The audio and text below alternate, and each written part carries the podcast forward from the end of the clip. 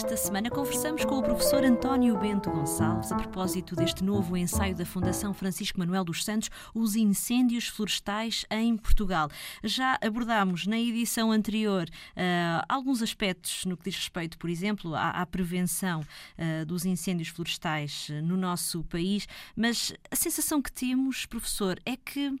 Há ainda muito trabalho para fazer, uh, nesta, sobretudo nesta área da, da prevenção. Na sua opinião, são precisos mais meios ou é preciso preparar a época de incêndios com mais tempo? Eu acho que é preciso, para além desses dois aspectos que referiu, e ambos têm que ser muito bem cuidados, uh, temos que apostar sobretudo em medidas de longo prazo, uh, sobretudo na educação o nosso país tem um território que não é resiliente ao fogo, portanto, qualquer pequena ignição muito facilmente poderá uh, levar à origem de um, de um, grande incêndio, que depois, com uma grande intensidade, com uma grande velocidade de propagação, uh, poderá ser muito difícil de ser controlado. Uh, mas, sobretudo, o nosso grande problema, que se destaca em relação a todos os outros, é o número de ignições anual que nós temos. Uh, ou seja, aí passa por uma questão de educação florestal no âmbito da educação ambiental, no, no âmbito da educação cívica.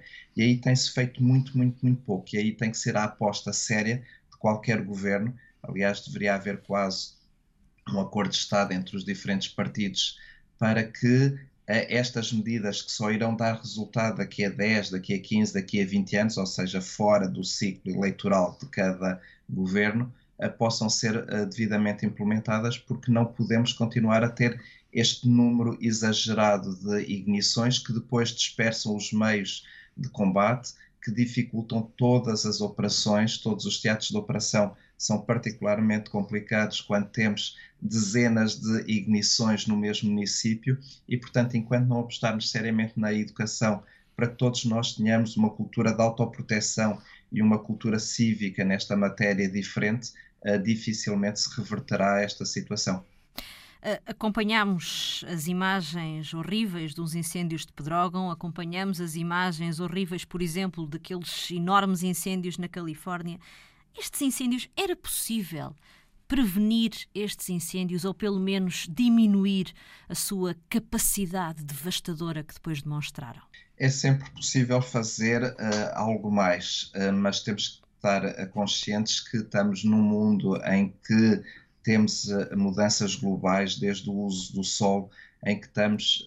por exemplo, no, no, nos países do norte, estamos a regressar entre aspas, à natureza, ou seja, é um privilégio poder ter uma casa em meio florestal, que é o que acontece muitas vezes na Califórnia, no Canadá, na Austrália, e mesmo nós agora estamos também nessa situação. Eh, tudo isso traz vantagens em termos de qualidade de vida, mas vai aumentando o risco. Depois, obviamente, com a destruturação do mundo rural que assistimos a partir dos anos 50, 60, coincidiu também com a guerra colonial ou com o atingir da idade adulta dos, dos povoamentos que foram começados a edificar nos anos 30 em Portugal, a, a situação seria quase inevitável termos este, estes fechos. Agora sim, uh, não podemos continuar a olhar só para o litoral do nosso país, temos que uh, olhar seriamente para o interior e aí o tal programa de transformação da paisagem lançado pela Direção-Geral do Território em parceria com o ICNF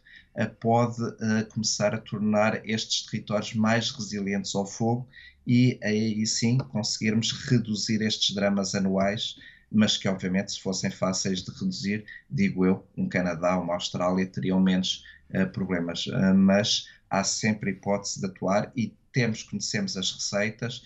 conhecemos os diagnósticos, portanto agora há que ter coragem política para implementar essas receitas. Os Incêndios Florestais em Portugal, de António Bento Gonçalves. A edição é da Fundação Francisco Manuel dos Santos. Boas leituras.